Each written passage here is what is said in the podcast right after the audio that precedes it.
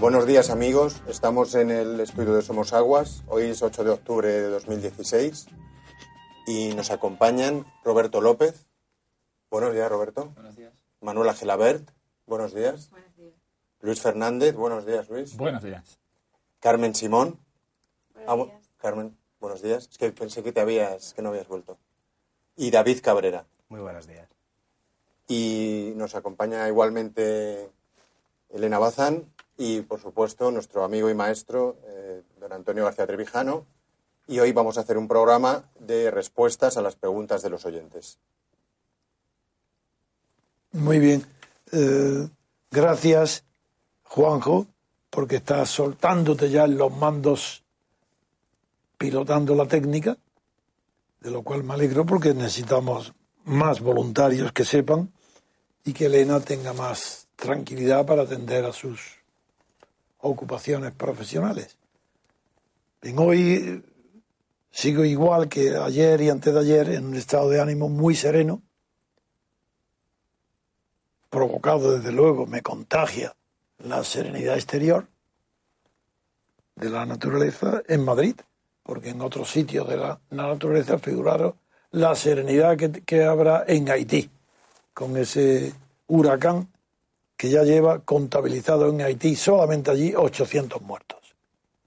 Y sin embargo, la naturaleza tan variada según las situaciones, climas, meridianos, latitudes, que aquí tenemos en Madrid esta quietud de estos días finales de verano que tanta tranquilidad y serenidad y sosiego dan, en mi caso, desde luego, a mi cerebro. Hoy voy a contestar preguntas, como los sábados, y en ellas eh, en- quiero dar las gracias a las preguntas, a los que preguntaron en la semana anterior, porque llevo 15 días, un mes, cuando las últimas preguntas han sido casi de las más inteligentes e interesantes y creo que inquietantes que se han, eh, que se me han dirigido y que me producen una enorme satisfacción. La mayoría, claro, casi el 99% no tengo ni que pensar la respuesta, no porque me salga automática, porque en mí apenas si encontraréis un segundo de automatismo, siempre es la espontaneidad pero sí eran cosas conocidas y estudiadas. Pero hay algunas otras que no, que me obligaron a pensar ex novo y me- eso me excita y me encanta y deseo, ojalá me hagáis preguntas que me obliguen a pensar, porque de esa manera ya el- el agradecimiento es mutuo. Vosotros me agradecéis a mí y yo a vosotros que me obligáis a pensar. Adelante, Juanjo, con las preguntas, que ya estamos poniéndonos bastante cerca de, de estar al día. Tenía yo un cierto complejo de culpabilidad por tener tantas preguntas sin responder del pasado y ahora ya estamos en lo último, en la segunda mitad de agosto. Eh, creo, a ver, que, las preguntas son, la siguiente pregunta es del 22 de agosto eso es. de 2016 y la hace Lino. Pues venga, Lino es el, el pintor que vive en Lituania. Eso es. Venga, ya a ver qué dice Lino. Este, Buenos días. este simpático pintor loco. Sí, sí, así firma. Como Que el mismo se sí. Buenos días. Acabo de escuchar el programa antiguo con Miguel Ayuso sobre creencia católica. Me parece increíble que hablase tanto sin dar una prueba de la existencia de Jesús. Mi pregunta es si usted cree que en este planeta nació un hombre que podía caminar sobre el agua y cómo justifica que gente culta crea en él gracias a un Nuevo Testamento tan científicamente falso y sin ninguna prueba más. Ahí termina. Sí, sí, aquí es, Ah, termina. Solo pregunta sí, sobre la existencia de sí. Jesús. Es una pregunta, este es un ejemplo relativamente fácil de responder para mí, puesto que es una pregunta que yo me hice a mí mismo desde que tenía 17 años. Yo no creo en los milagros, no creo más que en la naturaleza. No creo que haya vida extraterrestre, extranatural, que no creo que haya la supervivencia del alma ni de algo parecido. Entonces no puedo creer en los milagros. La cuestión no es esa, es ¿por qué tantísimos miles, centenares de miles, en todos los tiempos, en todos los países, en todos los climas, personas inteligentes y cultas creen en los milagros o creen en la vida eterna, creen en la vida sobrenatural. La primera pregunta ya la he respondido, yo no creo. Ahora, ¿por qué hombres cultos creen? Porque lo necesitan, por una necesidad psicológica interna de su propia alma. Es su propio espíritu el que no se basta a sí mismo y necesita creer en una vida posterior a la vida física que se acaba con la muerte fisiológica. Una necesidad de creer, porque no, no viven tranquilos. Algo le inquieta, le falta serenidad en la existencia. Y es frecuente el caso de sabios que al final de su vida, no en peligro de muerte, muchos en peligro de muerte y otros sin peligro de muerte, se convierten. Incluso se convierten de unas religiones a otras. Todos esos son fenómenos que traducen la inseguridad en sí mismo de esas personas que siendo sabios, sin embargo, no son dueños de su vida, no dominan su vida. Necesitan la creencia en algo superior, anterior y más allá de ello. Es decir, necesitan creer en lo infinito, en lo inconmensurable, para poder explicar lo finito, lo pequeño, el pecado, la falta. Necesitan creer en la virtud y eso la personifican en un Dios. Otra pregunta.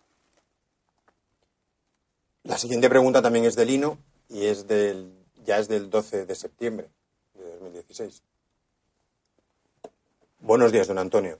Quisiera saber si es cierto lo que escuché en algunos medios, que los llamados supersecretarios o algo así fueron los causantes de que Bernie Sanders no saliese elegido. No entiendo nada de cómo funciona este sistema de los partidos en los Estados Unidos. ¿Podría explicarnos si esto es así? El motivo de mi pregunta, y a donde quiero ir a parar realmente, es comprender de qué manera afecta a una democracia el que aparezcan políticos tan atrapados en sus intereses de partido. Muchísimas gracias de antemano. En la política, querido Lino, no existen causas particulares que expliquen fenómenos generales. Esto está muy bien explicado en una sola frase de Montesquieu, donde más o menos dice la frase, si el azar de una batalla perdida, parcial, determina la pérdida de la guerra, es porque la estructura en la concepción general de ese país, de ese ejército, estaba inscrito que una causa particular produjera la ruina general. Esa es una profundísima reflexión de Montesquieu. Me pone el ejemplo de Sander. Yo, no, creo, no tiene importancia ninguna que sea verdad, ni lo conozco ni me interesa que los secretarios del partido fueran causantes de la derrota de Sanders. Yo creo que no. Yo creo que el establecimiento, llamado así en Estados Unidos, es tan fuerte en Estados Unidos, el establecimiento, no el partido, no las estructuras de partido político. Esa es otra cuestión que también te hablaré ahora. El establecimiento es tan fuerte que Hillary Clinton era imposible que fuera derrotada por nadie. Ahora pasemos a esto. ¿Por qué no comprendes? ¿Por qué para un europeo es muy difícil comprender la vida política de los partidos en Estados Unidos? Pues muy fácil, porque no tiene nada que ver con lo que pasa en Europa. Es que un partido político en Estados Unidos se parece como un huevo a una castaña a, a un partido europeo. El partido político en Estados Unidos no tiene más función que la de elegir al máximo cargo público. Presidente de la República, gobernador de los estados, diputado representantes de la Cámara, representantes o senadores. No valen más que para eso y no pretenden otra cosa que eso. Entonces los partidos son como un filtro que va preparando a candidatos para ocupar los mayores cargos políticos del país. Y durante las épocas electorales ocupan el centro de la vida nacional. Pasada esa época eleccionales desaparecen para hibernar, es decir, para no hacer nada durante todo el tiempo que no hay elecciones. Eso es inconcebible en Europa. Un partido político no tiene vida orgánica en Estados Unidos. No tiene estructuras de aparato de poder como en Europa. Es más, la teoría, la ley de bronce de Robert Mitchell, perdón, la ley de hierro, que tanto vengo desde hace, desde que tengo 10 y 20 años predicando en España, pues prácticamente no tiene aplicación en Estados Unidos. Porque claro que son partidos de masas, pero la vida interna del partido no está regida por ninguna ley de bronce, porque no hay vida interna. Los problemas que se plantean en Europa allí no existen. Por eso es dificilísimo de concebir. Allí están concebidos los partidos para elegir, nada más. No para tener ideologías. Por eso no se diferencian mucho unos de otros. Y las circunstancias del nacimiento desarrollo de la nación y del Estado federal de Estados Unidos explica la evolución de los partidos, que van evolucionando a eh, fueron evolucionando a medida que el Estado iba necesitando candidatos para ocupar los puestos dirigentes. Solamente de esa manera se comprende la inmensa diferencia que existe entre las explicaciones políticas que se dan en Europa de los fenómenos corrientes y en Estados Unidos. Allí es mucho más claro y más bonito. Aquí todo está mezclado con ideologías. Aquí todo es la ideología. Porque claro, tiene una historia anterior al nacimiento de los Estados Unidos como Estado. Y esa historia allí no la tiene. Allí no hubo aristocracia como lo hubo en, en Europa. Quiero decir, no hubo feudalismo y tampoco hubo socialismo en el sentido marxista de la palabra. El único movimiento contestatario que tuvo importancia, y muy poca comparado con Europa, en Estados Unidos fue el anarquismo.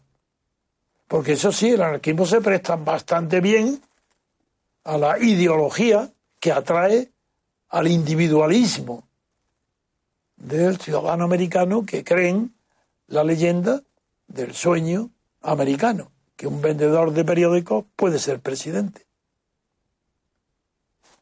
Con eso creo que he contestado. Que no puede comprenderse porque es que no se parecen en nada. Por tanto, no me creo nada de la historia de Sanders y de Clinton. Simplemente Sanders no tenía la menor posibilidad de llegar a ser candidato por el Partido Demócrata, porque eso son cuestiones que se deciden nada más que en las en las alturas de los que están dentro de la pomada del establecimiento. Y Sanders no lo estaba. Otra pregunta. La siguiente pregunta es del 17 de septiembre y la hace Manuel Siles García. Tema, pregunta de acción. Soy admirador de don Antonio y le sigo en todas sus actuaciones, pensando siempre en cómo podría aportar alguna idea para aumentar sus ideas y llegar al mayor público posible. He comprobado cómo don Antonio se sorprendió con la anécdota de romper papeletas en las urnas.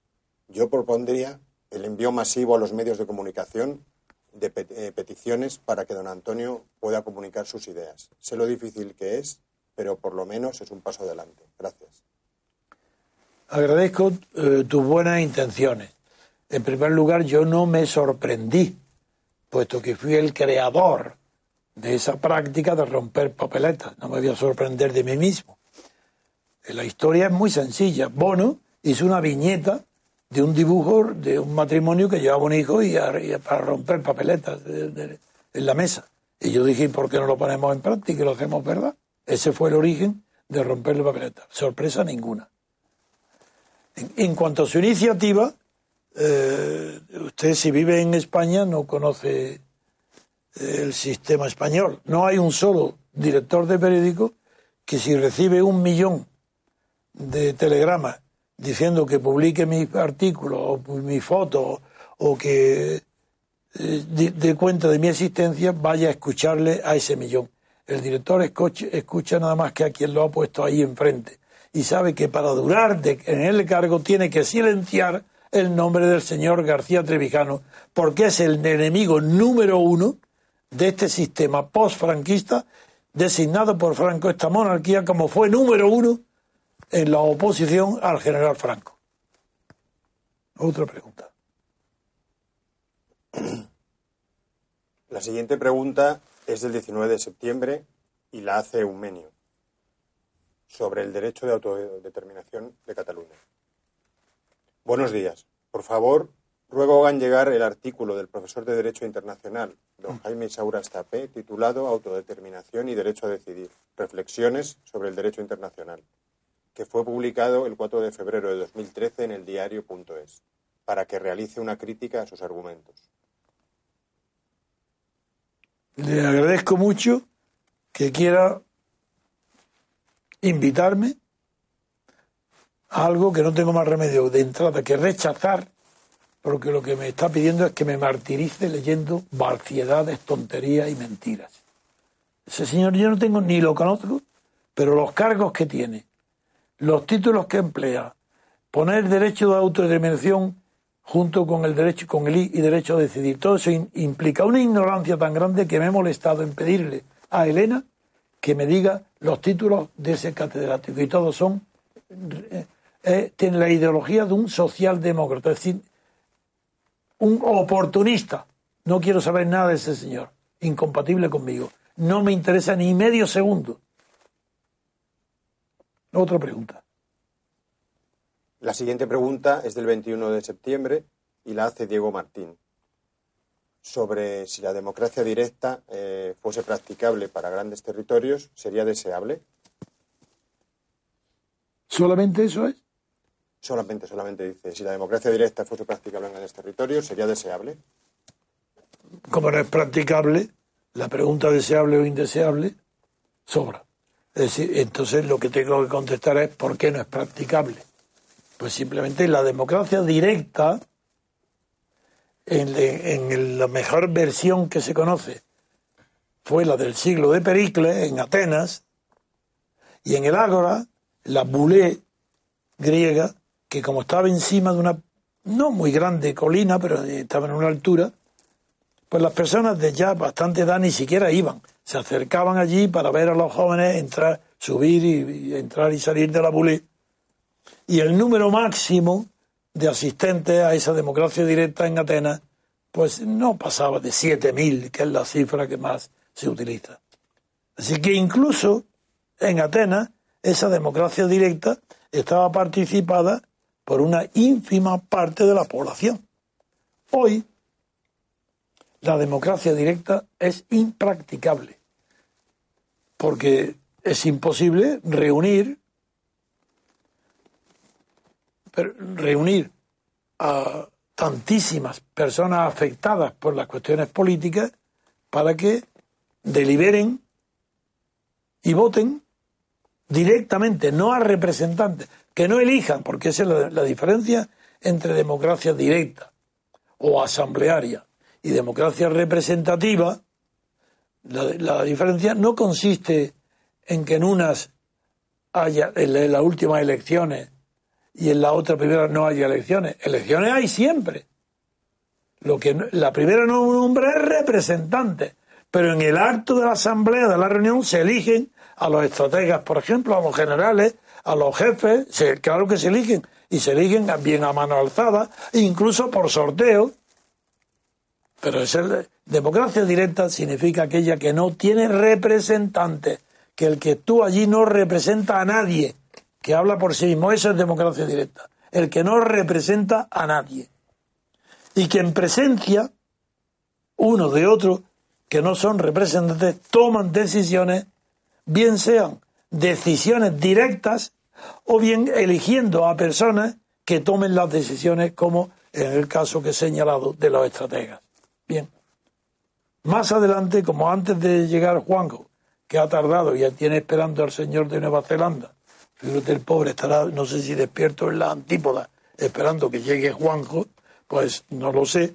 Pues creo que me han leído otras preguntas y hay una luego que va a completar esta y me reservo para ella porque creo que está más concreto establecido el sistema de democracia directa y la representativa. Así que por de, de momento les digo que como es imposible, pues no, la democracia directa es imposible, impracticable, salvo en aldeas, cantones muy pequeños, donde los asuntos que afectan nada más que a ellos, pues pueden ser tomados directamente. No quiere decir sin elección, no, no, eligiendo alcaldes, por ejemplo, elegidos directamente, sin representantes, sin que sea por medio de representantes, que es lo que era inconcebible antes de que lo practicara la abadía de la Edad Media y lo teorizara Marsilio de Padua. Antes de eso era inconcebible que ni en Grecia ni en Roma se admitiera la representación de una persona por otra. Eso era sacrílego, imposible. La siguiente pregunta sigue siendo, bueno, es que esta pregunta tenía un texto más abajo que... Ah, eso es lo que me ha confundido a mí. Lo vamos a leer ahora. Pero bueno, eso es la culpa tuya, Juan, que es la que has provocado este error. Venga, lee. Sí. Llevo ya unos años siguiendo sus programas de radio, aprendiendo y disfrutando desde la lejana Nueva Zelanda. Es este. Este. míralo, tenía que ser él. Así que desde aquí ha vengado de ti. le envío disculpas por haberle tenido esperando a, en las antípodas que ahora no sé, no sé la hora ni, le- ni qué será. Qué bien. Tiene usted seguidores incluso en el otro extremo del planeta. Recuerdo, Pero no en el infierno, no, que dicen, ¿no? Si tu seguidor está en el infierno. Yo creo que está lleno de mis seguidores allí. recuerdo haber escuchado sus críticas a la democracia directa por considerarla impracticable a nivel nacional. Mi pregunta es si la tecnología facilitara el debate, la participación directa sin representación de quien lo deseara y la votación en tiempo real, ¿sería entonces deseable frente a la democracia representativa? ¿O la representación es siempre superior no solamente por cuestiones prácticas, sino por otros factores como la profesionalidad del representante? Si toda votación requiere un debate previo donde todas las opciones e intervenciones sean expuestas, entonces entendería que una democracia directa sería impracticable, pese a los avances en comunicación digital. Sin embargo, un representante puede votar una propuesta sin ni siquiera atender a un debate previo o escuchar las diferentes intervenciones, y esto no parece ser un problema en cuanto a la legitimidad de su voto posterior para aprobar o no una ley. Es una cuestión para la que aún no he logrado encontrar respuesta. Muchas gracias y un abrazo a todo el MCRC. En primer lugar, le felicito con emoción porque usted ha sabido plantear la pregunta en términos tan inteligentes que después de admitir que es impracticable, ha, sugerido la solución al problema que tendría para la izquierda en el caso de que la izquierda fuera partidaria de Rousseau, que es un utópico. Y que, claro, las utopías ya sabéis que para mí no son de izquierda. La utopía, como es algo inalcanzable, el que per- persigue una utopía está trabajando para que fracase lo alcanzable. Y si hay una izquierda práctica que tiene objetivos alcanzables, la utopía está en contra de ella. Pero le felicito por la precisión con la que ha hecho la pregunta. A la que en realidad usted mismo se, tú mismo te contestas. Primero, la tecnología nunca será decisiva en las cuestiones políticas ni morales. Por muchos avances que tenga los sistemas digitales, por muy fácil que sea votar, incluso deliberar antes de votar, por medios electrónicos, jamás la democracia directa en las poblaciones actuales puede tener vigor. Es imposible prescindir de lo que se llama democracia representativa. Porque la solución teórica, mejor dicho, La explicación teórica de esta imposibilidad está basada, como yo lo he hecho cuando se me ha preguntado, en una derivación del argumento de Rousseau. Que para Rousseau lo importante de una votación no es ni siquiera el voto, porque cuando él está deliberando, él solo consigo mismo, para averiguar qué es eso de la voluntad general, él llega a preguntarse expresamente si la voluntad general en una asamblea la determina el voto de la mayoría. Y llega a decir no solo que la voluntad general no la expresa el voto de la mayoría, sino que incluso votando por unanimidad, puede ser que eso no exprese la voluntad general. Y la batización es muy sutil, porque es cierto.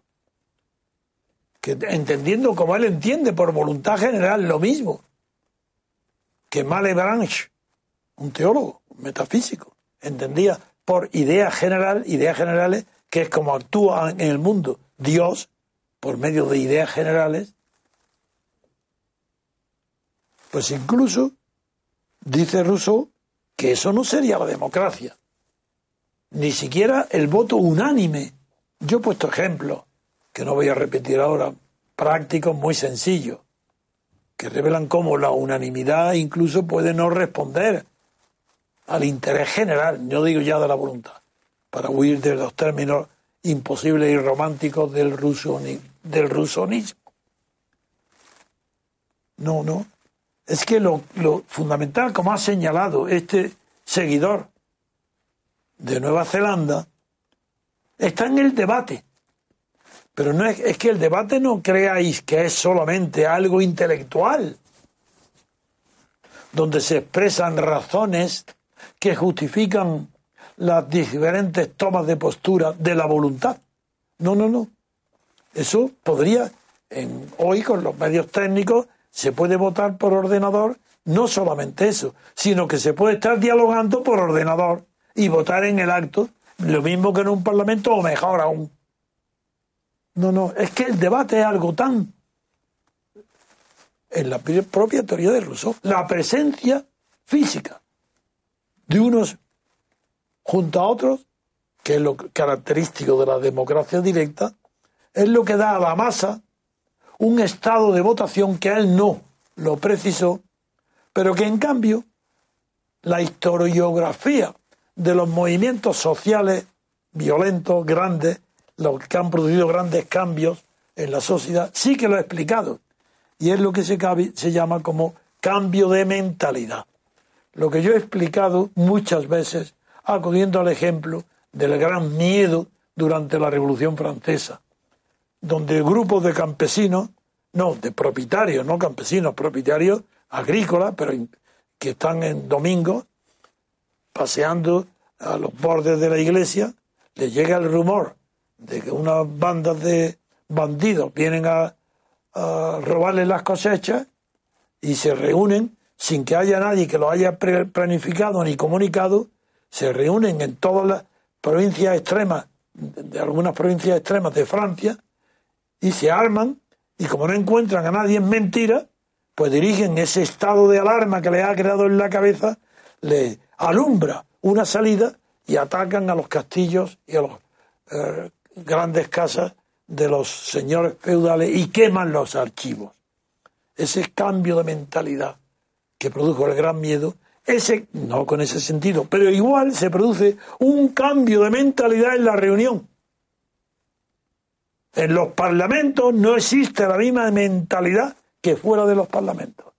La sola presencia de unos contra otros, la presencia física es como las langostas. Una langosta es peligrosa cuando la población es tan grande, está tan cercana, se ven una a otra, que las feronomas, el olor, le hace levantar de repente un vuelo, un vuelo suicida, mortal.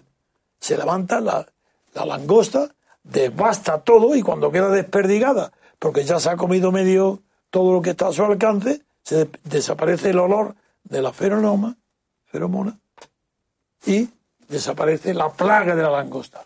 Bueno, pues en los parlamentos, cuando no hay democracia como en Europa, sucede un fenómeno muy parecido. Es decir, que es que la democracia directa es imposible porque no hay olor a feromonas. El, el, ordenador no transmite esta emoción. Y hace falta ver y oler a la humanidad.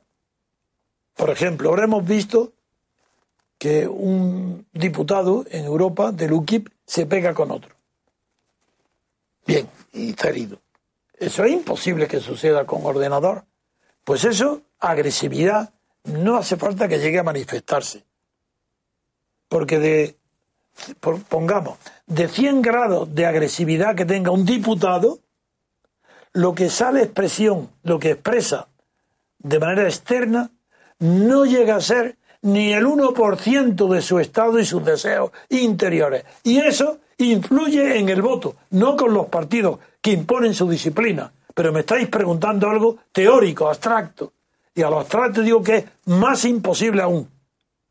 La tecnología no podrá jamás suprimir la emoción incontrolada que produce la presencia de varios individuos discutiendo sobre un mismo asunto de trascendencia para los demás. El valor físico interviene tanto como la inteligencia. Por ejemplo, me vaya a perdonar que me extiendan esto, pero es que esto sugiere, podría escribir, no, digo un tomo, una enciclopedia para explicar de lo que estoy hablando. Por ejemplo, uno de los filósofos políticos más conocidos de la década última de los años del finales del siglo XX ha sido el filósofo jurista Rawls. Yo pronuncio muy mal el Rawls, Ral, con su idea de la justicia mínima. Él sabéis que pone una hipótesis, dice, supongamos un parlamento donde todos los diputados de repente pierden toda su memoria, no saben quiénes son, ni qué fortuna tienen, ni de dónde vienen, ni a dónde van, no saben nada de ellos mismos. Entonces hay una propuesta de ley y no saben si son ricos o pobres. Entonces dice él, todos tenderán a elegir aquella proposición de ley que favorezca al más perjudicado, porque como él no sabe dónde está, en qué grupo, se pone en lo peor. Aparte de que eso, esa hipótesis está hecha por una persona que no sabe nada de psicología, porque la psicología social no actúa así. Porque eso, igual que ha puesto la hipótesis de que todos se ponen en lo peor y quieren que la ley que se apruebe sea la que favorezca al grupo más perjudicado de la sociedad, al más pequeño, eso es una maravilla para la izquierda utópica y teórica, figuraros la solución que le dan. El más perjudicado es el que dicta las leyes para todo el mundo. Bueno, es una utopía, pero es que además es falso. Es falso porque el temperamento ya no depende solo de la cultura o del conocimiento, sino de los genes. Y lo que es imposible que esos diputados olviden sus tendencias genéticas. Y hay unos que nacen valientes y otros que nacen cobardes. Y hay unos que, nacen, que tienen eh, curiosidad ante lo desconocido y otros que les da pánico lo desconocido. Y esos genes son más determinantes que todo el aprendizaje posterior. Y esos genes no se ven a través de un ordenador y se ven a, través de las caras, de las expresiones, de la psicología. Bueno, yo, no, yo en un ordenador, si no hubiera las caras y no hubiera fotos, e incluso con las fotos no sabría. Eh, y en cambio, pues yo estoy especializado, en mi vida me he especializado, a la vez que en el estudio de ciertas cuestiones, como esta de la política y de la libertad, también me he especializado en el conocimiento de rostros, en conocer o creer yo que conozco a las personas a través de sus gestos, de sus rostros, de sus modalidades al hablar, de su manera de andar. Yo al menos me he especializado y podría citar miles de grandes, no miles no, pero algunas muy grandes obras sobre este tema. Y eso no me lo da el ordenador. Con ello creo que he contestado la pregunta. Que no se puede. El ordenador no va, nunca va a ser el instrumento que permita el ejercicio de una democracia directa. No solo por el debate, puesto que eso no lo respondo porque nuestro amigo de Nueva Zelanda se ha respondido a sí mismo y conoce la respuesta de que el debate es fundamental, sino porque además sin presencia física no hay olor a humanidad. Y necesitamos olernos unos a otros para poder votar. Nada más. Hacemos una pausa y enseguida volvemos.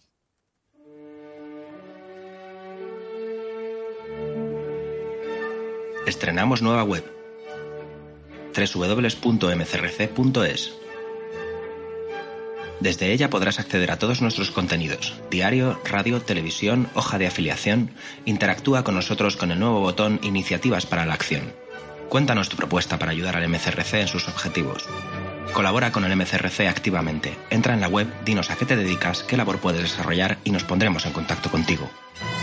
Todo desde un solo acceso, todo desde www.mcrc.es.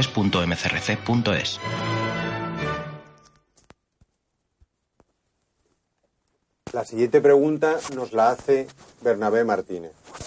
Me gustaría hacerle una pregunta. ¿Es coherente que un político español siga las ideas del MCRC y quiera alcanzar la República Constitucional y un policía, un guardia civil o un juez? ¿Ya está? Ya está, ya está. Bien. Mm, es muy distinta la respuesta. Yo entiendo su pregunta, la primera parte de su pregunta,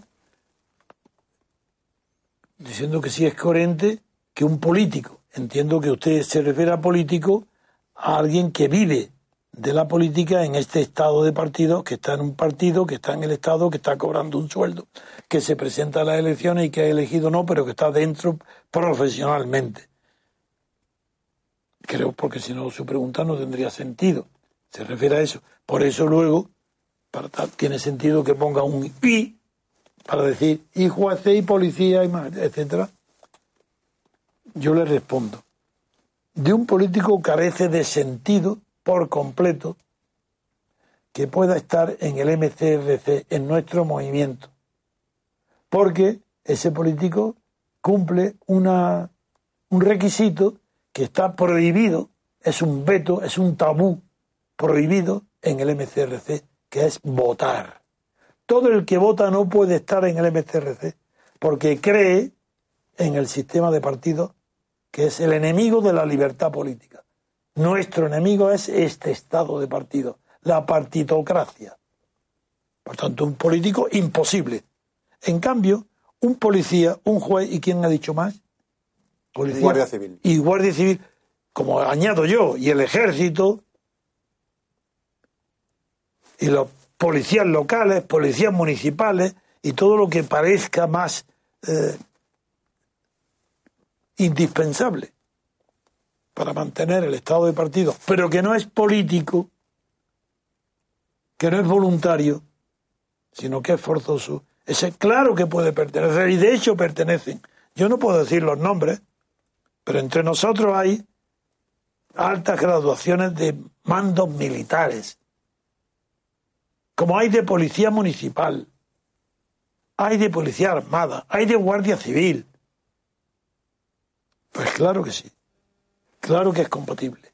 Lo que no es compatible es el hecho de votar, porque el hecho de votar implica o bien una cobardía de no atreverse a enfrentarse con el enemigo de la libertad que es el Estado de partido hoy, como antes fue la dictadura,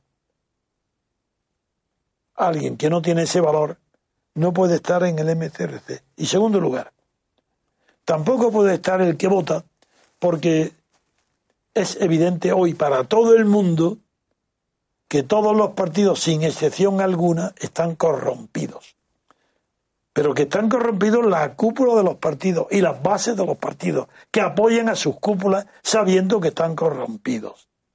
Votar es, por tanto, votar a favor de que continúe la corrupción o aprobar la corrupción.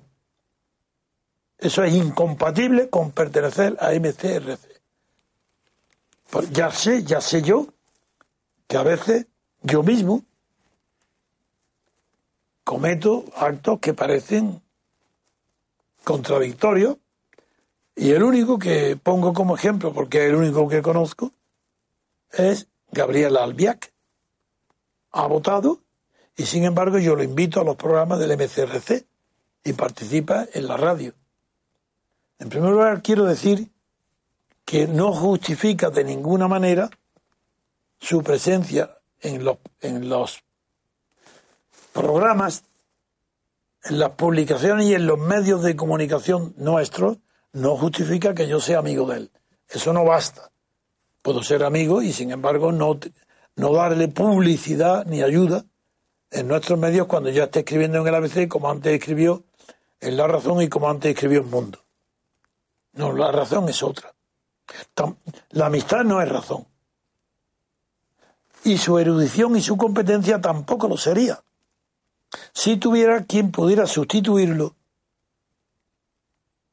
en temas muy delicados, muy difíciles de comprender. Por ejemplo, la filosofía materialista, que explica muy bien el éxito del marxismo, el éxito intelectual, quiero decir, no el éxito eh, ante la eh, política, ¿no? no el éxito ante las masas obreras y los débiles que el mar le descubre un reino utópico. No, no, no. Me refiero a la concepción del mundo marxista, su éxito intelectual. Sería inconcebible sin un conocimiento profundo del materialismo, por ejemplo, de Benito Espinosa. Entonces yo Espinosa es uno de los filósofos que más admiro y más comprendo. Y me es irresistible la atracción intelectual que me produce Albiés Albiac. Albiac. Porque Albiac comprende como muy pocos en Europa la filosofía de Espinosa. Esa es la razón, también la de Pascal, pero en fin, esa es menos importante para que yo justifique por qué soy tan amigo, tan admirador y tan respetuoso del pensamiento de Albiac. Pero políticamente no. Pero es verdad que es una excepción y no soy coherente y lo sé. Pero procuro tener muy pocas. Yo no, creo que es la única que tengo. Y pido perdón y excusa de esa falta de coherencia. Y tampoco abuso. Es que de vez en cuando pues lo invito y además de eso es una buena persona, lo cual quiere decir que no todos los que votan son malas personas. Ni tampoco idiotas, porque Albián no es idiota. Lo que es ingenuo políticamente, eso es evidente. Eso sí que no te requiere imitación. Es un ingenio pensar que votando al PP o a Rivera, que no sé a quién vota de los dos, me da igual, con eso evita o puede evitar lo que para él es un peligro, que gane Podemos. Cuando para mí, ojalá que ganara Podemos, porque sería quien nos prepararía el solar para construir una democracia verdadera, sobre principios verdaderos y morales. No le tenemos ni el menor miedo, le tenemos desprecio, pero no miedo a Podemos.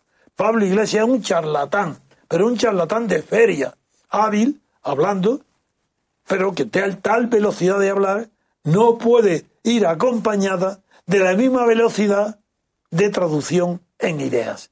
Así que habla, habla, habla, claro que habla, pero a una velocidad tan grande que ya no traduce ideas, lo que traduce es una pura propaganda momentánea que requiere la presencia física, las feronomas, para poder entusiasmar a la gente. Pero leído a distancia no son más que tonterías, chiquilladas. Eso no tiene pensamiento ninguno, no son profesor de nada. Por tanto, no hay miedo ninguno a Podemos. Por eso el miedo de Albiac, que triunfara Podemos, es un miedo infantil. Y sin embargo es un hombre maduro intelectualmente. Pero en eso revela una falta de seguridad en lo que es la sociedad, en la política, de eso no lo sabe. Es verdad que eso no le ocupa a él, pero que no vote. Y sin embargo, pues vota, porque eso le produce tranquilidad. Bien. La siguiente pregunta la hace Adrián y es del 26 de septiembre. Hola, don Antonio. Le haré una pregunta filosófica que llevo años intentando responder. Adiós, me da miedo las preguntas filosóficas. A ver. Acudo a usted porque es un hombre sabio, con mucha experiencia y una fuente de conocimientos. La pregunta es, ¿existe el azar o en la simple ignorancia de, de las causas? Si pudiésemos predecir con perfecta exactitud el movimiento de todas las partículas del universo, ¿se podría predecir toda la historia y absolutamente todos los acontecimientos, incluidas nuestras decisiones que parecen libres? Si cree que no, que el universo es indeterminista, ¿en qué se basa? Muchas gracias, salud y ánimo en su lucha. Bueno, ahí en este tema yo lo he expuesto, creo que bastante, con bastante claridad en mi libro sobre la Revolución Francesa, dedico un capítulo al azar. Porque creo que la Revolución Francesa tuvo una importancia decisiva el azar, en su origen, en su determinación y en su sentido evolutivo. Sí se puede hablar de que hubiera sentido evolutivo. Pero ahora puedo precisar más porque no estoy escribiendo, estoy hablando, puedo dar varios giros en el lenguaje para ser comprendido mejor. En el mundo físico creo que no hay azar.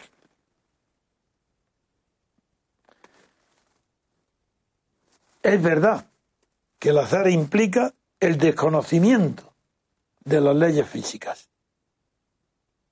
En el origen, el Big Bang, pues creo que el conocimiento exacto de la ciencia física podría ser determinista en cuanto a la exactitud en la descripción de los fenómenos derivados de un Big Bang. En la naturaleza hay necesidad, claro. Y otra cosa muy distinta es la vida. En la vida la que está determinada por, en la vida orgánica, la que está determinada por genes, ahí sí que intervienen factores que no están predeterminados en la naturaleza, sino que en la materia viva, en lo orgánico, en los genes, intervienen factores tanto exógenos como endógenos que pueden determinar la importancia tan grande que tiene el azar en la evolución de las especies y en la humanidad. La ley de que el azar en realidad es un desconocimiento de las leyes que rigen la naturaleza, creo que tiene una excepción allí donde hay libertad. Y si fuera una ilusión la libertad, da lo mismo. Es que eso es lo que no responden los filósofos. Que aunque fuera verdaderamente, incluso en el alma humana, en nosotros, de todos los seres vivientes, los considerados más inteligentes o más libres. Bien, pues incluso en nosotros, incluso aunque estuviera predeterminado, la más última de las decisiones que nosotros creemos que depende de nuestro libre albedrío, y sin embargo estuviera determinado por la necesidad, incluso, ¿qué más da si ignoramos absolutamente las causas que determinan, que determinarían nuestras acciones? Es indiferente, porque para nosotros es lo que importa es la conciencia y la voluntad de que actuamos con libertad.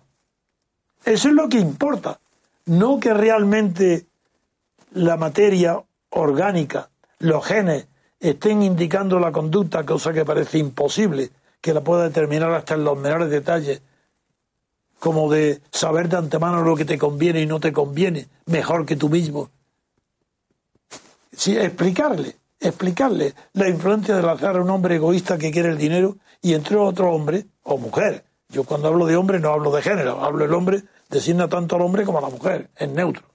Pero explicarle a un hombre egoísta las razones de su egoísmo que son determinadas y a otro altruista la razón de su egoísmo que no entenderá ni una palabra.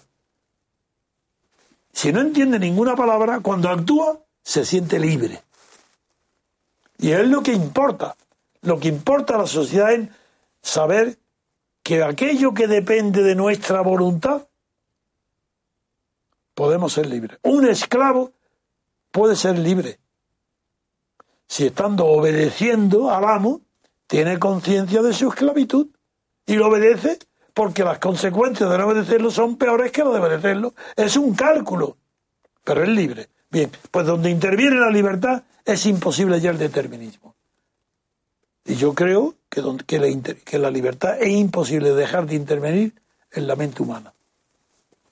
Es posible que en un futuro, a lo mejor dentro de mil años, pues también esta tesis que yo estoy defendiendo ahora de que es que es indiferente que el azar exista o no exista. Nosotros creemos que existe el azar porque no tenemos conocimiento ni creemos que podemos llegar ninguna vez a tenerlo de las miles y millones y millones de circunstancias que pueden influir en nuestra una pequeña decisión de ir ahora a lavarnos las manos, las manos o quedarnos sentados. Eso no puede estar determinado. y si lo está, ¿qué más da si no lo conocemos?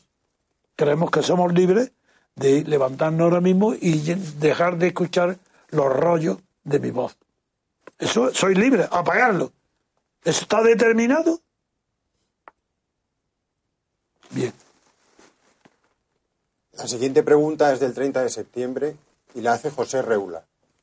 Buenas tardes. Me interesa mucho saber qué opina el señor Trevijano sobre la posibilidad de que el apoyo del PSOE andaluz a la candidatura de Rajoy sea una especie de pago por haber permitido que se apartara a la jueza Alaya en el caso de los ERE o en, en todo caso para asegurarse un gobierno de España cautivo que impida que puedan ser condenados. La pregunta me hace gracia porque es, ahí el ejemplo contrario a lo que antes cité de Montesquieu. De ninguna manera puede explicarse lo que ha pasado en el PSOE por esa causa tan particular de los favores que haya podido o de las medidas que haya podido tomar Susana Díaz favorable a cambiar una jueza que se cree más favorable que otra para perseguir los delitos cometidos por el PSOE andaluz. Me hace reír. Es más bien al contrario. Es lo que explica las injusticias cometidas en la administración de la justicia para poner unos jueces más favorables a un partido que a otro, los explica las luchas del partido, no a la inversa. Es decir, porque vemos ahora la mentira total del PP y del de PSOE, como vemos la mentira de Sánchez, que eran utopías, todo eso tonterías, que la estructura del partido no iba a permitir, es lo que explica que esa misma estructura es la que explica de verdad al 100% de probabilidades de que tenía que cambiar la jueza Alaya. Es decir, usted ha, acertado en, poner el dedo en una llaga, pero la explicación es exactamente la contraria de la que usted da. La explicación del cambio de Alaya la tiene usted en la naturaleza del Partido Socialista y del PP, que hoy se ponen de acuerdo para, para que se resuelva el asunto, aunque no se resuelva, que parezca que se resuelve. Bien, otra pregunta. La siguiente pregunta es del. No sé qué tiempo llevamos ya. No importa que sea. 53 minutos. Ah, muy bien, muy bien, está bien. Venga, otra pregunta. Pues la siguiente pregunta es del 30 de septiembre y la hace Jesús Luis. ¿Jesús? Jesús Luis. Luis. Es que la voz no se te oye a veces muy bajita. Don Antonio, el MCRC propugna la abstención como forma de debilitar el sistema. Entiendo que la abstención es una medida de coherencia personal ante este sistema de partidos, pero no creo que sea eficaz para cambiarlo. En Galicia, la abstención ascendió hasta casi el 60% y no parece que el gobierno de esa comunidad se deslegitime ni un ápice, aunque tradicionalmente sea una comunidad donde la abstención sea siempre elevada. ¿No cree que sería mejor presentarse con el programa único de cambiar el sistema? Gracias. Antes de responder a su alternativa de presentarnos como partido para cambiar el sistema, voy primero a responder a la primera parte, que la abstención no sirve para nada. Veamos a ver para lo que sirve la abstención. Yo me pongo en la peor de las hipótesis posibles, que desde el punto de vista que usted plantea no sirva para nada, lo admito, y que es verdad. Supongamos que la abstención no va a derribar nunca ningún sistema político desde dentro, que la abstención por sí sola no va a hacer cambiar de régimen, supongamos que es verdad, y que absteniéndonos, nunca por ese solo medio vamos a conseguir nada. ¿De acuerdo? Lo admito. En ese caso hemos conseguido algo que nadie otro más que nosotros podemos conseguir. Uno, personalmente, el que se abstiene, que se abstiene, ¿eh? como abstencionario y no como abstencionista, es decir, a conciencia de la maldad intrínseca que implica votar, de la causa directa que existe entre el voto y la corrupción que produce, a sabiendas de que si tienes una conciencia religiosa, lo que estás haciendo votando es un pecado, porque estás favoreciendo la mentira. Y segundo, la corrupción, los dos pecados religiosos, y el que es ateo sabe que son dos inmoralidades, mentir y robar, por lo pronto, el que se abstiene, no votando, no participando en lo único que puede hacer, que es votar, que es lo único que le dan a los demás. A los demás, ¿qué pueden hacer? El que no tiene un cargo ni, ni roba, votar, ¿no? Bien, el que no vota se distingue de todos los demás en que no quiere corromperse, ni favorecer la corrupción, ni favorecer la mentira, ni el escándalo, ni todo lo que todo el mundo ve, la falsedad del sistema del Estado de partido. ¿Qué produce eso? Pues produce lo que me reconocieron, los cuento muchas veces porque es simbólico. Después de una conferencia mía en Almería, en el Colegio de Abogados, para celebrar el 175 aniversario de la fundación del colegio, en una cena con asistencia de unos 80 personas, no me acuerdo, o menos aproximadamente, pues se le ocurrió a los que estaban comiendo conmigo, cada uno de ellos hablar unos minutos con el micrófono en la, en la mesa, y todos dijeron, sin ponerse de acuerdo, porque unos procedían de Murcia, otros de Alicante, otros de Málaga, otros de Granada, Jaén y Almería, claro, pues todos dijeron lo mismo, dijeron todos lo igual, don Antonio, queremos darle, le doy las gracias, porque desde que yo lo oí a usted, no solo es que me convenció, sino que ya dejé de votar, dejé de, creo en lo que usted dice, y desde ese mismo momento considero que yo, mi vida personal, he triunfado. Ya no tengo la menor amargura, no tengo impaciencia, no estoy deseando viendo a ver que esto se acabe. Sí, soy feliz.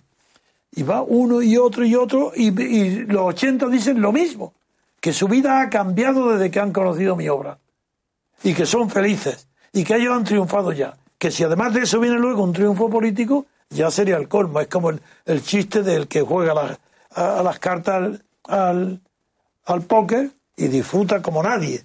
Y le dice, bueno, pero ¿cómo disfruta eh, perdiendo dinero? Dice, ¿y si gana? Dice, hombre, si gana, ¿para qué diría, para qué decir? Si gana eso ya ni, ni la palabra está prohibida pronunciarla, porque sería la, el colmo de la felicidad, pues a ellos igual, somos felices. Y si ganáramos, si se cambia el régimen, pues sería locura total. Eso.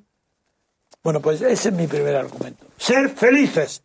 Es que no es una obligación la primera de una mujer ser feliz.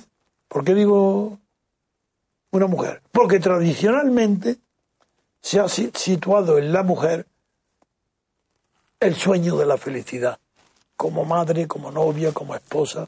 Luego, la igualación de los géneros, pues ha hecho también que el ideal de la felicidad, a partir del romanticismo sobre todo, también afecta a los hombres. Pero es una cosa moderna. El hombre tenía que tener ambición, la felicidad no. Y la ambición es, por definición, lo que no puede producir felicidad, porque la ambición se alimenta a sí misma. Si un, hombre ambicioso, suponiendo, estoy hablando de la historia, pues todo lo que gane no es más que un acicate más que le empuja al paso siguiente para ganar más, bien sea dinero, bien sea prestigio social, bien sea conquistar a otras mujeres, a mujeres, lo que sea. Quiere más, más. Eso, por eso he hablado de la diferencia entre la figura femenina y masculina en la tradición. Pero hoy la felicidad está en no participar en nada que sea corrupto. ¿Es que hay alguien que dude de que el régimen este es corrupto? ¿Es que hay alguien que pueda decir que participar en este régimen votando no contribuye a mantener la corrupción? Lo que el que vota, aunque sea contra su voluntad y su deseo y no lo quisiera, pero está contribuyendo a la corrupción, a mantenerla. Bueno, eso ya es suficiente motivo. Primera explicación. por limpieza individual, para ser felices como individuos, no como ciudadanos. Para eso no hay que votar. Y ya con eso es un fin en sí mismo. Ah, que es imposible, que esto no hay quien lo combata. Muy bien, pero sé feliz por lo menos. Tú no tengas nada que ver con esto. Y puedes decirle entonces, como no tienes nada que ver, sí que puedes entonces dar el siguiente paso. El siguiente paso es estudiar las consecuencias de una abstención elevada. De manera que no es abstención lo que pasó en Guatemala, es que no es, útil la abstención que ha pasado hoy en Colombia, que ha sido rechazado, una monstruosidad moral, como era el acuerdo de paz con las guerrillas de la FARC, que le dan el premio Nobel a Santos, un verdadero granuja moral, que no puede saber de ninguna manera la locura que ha cometido, la maldad que ha cometido con ese referéndum que, que menos mal que ha fracasado. Eso era la guerra, mucho más grave que la que existía de guerrillas armadas. Eso era la destrucción moral de todo eh, germen de civilización en Colombia. Bueno, pues, eso es no votar. Mira lo que produce la abstención. La abstención produce resultados extraordinarios cuando se está, eh, cuando se acierta. Ahora vamos a España y a Europa, a la partitocracia. ¿Por qué si la partitocracia fracasa en Italia, en Grecia, en todas partes?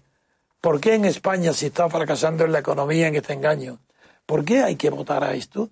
Es que no os dais cuenta que si se hiciera un partido, como propone el que me hace esta pregunta, que tantas veces se me ha hecho, me, me pidieran que este MCRC se presentara a las elecciones diciendo, nosotros somos honestos, a diferencia de todos los demás partidos que son deshonestos. Nosotros no vamos a combatir desde dentro a este sistema. Por tanto, como vamos a proponer, como no podemos mentir porque somos honestos, no podemos hacer como Pablo Iglesias, que se presenta primero con cara de tigre y luego con cara de conejo y ahora con cara de lobo porque ha fracasado en las dos caras anteriores. Como eso, unas personas honestas como el MCR no pueden hacer, si se presentan con elecciones tienen que decir qué son y qué pretenden. Muy bien, de acuerdo, venga, vamos acepto el desafío. He aquí, me, presento yo a las elecciones con un partido fundado por mí, que es el MCRC. Y todos me acompañan, y no hay, hay unanimidad, no hay división de opiniones. Venga, nos presentamos a las elecciones y decimos, votarnos a nosotros.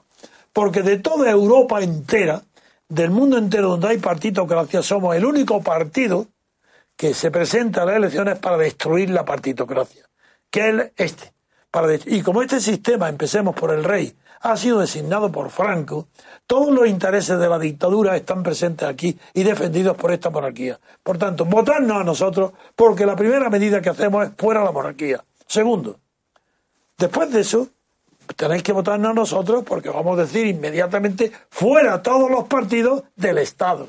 Fuera. Eh, ni uno solo, ni un céntimo del Estado, de los contribuyentes a partidos. A nosotros tampoco. Pero ahora como me presento y no tengo dinero para, no tenemos dinero para presentarnos con nuestro propio dinero y financiar la campaña electoral nuestra, pues bueno, pues esta vez nos dispensáis que por una vez sí vamos a ser ladrones y vamos a coger los dineros del Estado que vamos a combatir vamos a destruir, pero su dinero nos interesa, venga, y vamos a presentarnos con este dinero. ¿Qué quiere? ¿Que continúe poniéndole más ridiculeces y contradicciones? Eso es imposible moralmente que nosotros nos presentemos en un sistema corrompido para decir que vamos a destruirlo desde dentro. Y si no lo decimos, estamos engañando, estamos mintiendo. Quien miente una vez en política, miente para siempre. Está condicionado para el futuro. No, señor. O es diciendo la verdad o no nos interesa para nada conquistar el poder. Además, ¿por qué creéis que el MCRC en sus estatutos dice que se disolverá si triunfa? ¡Ay!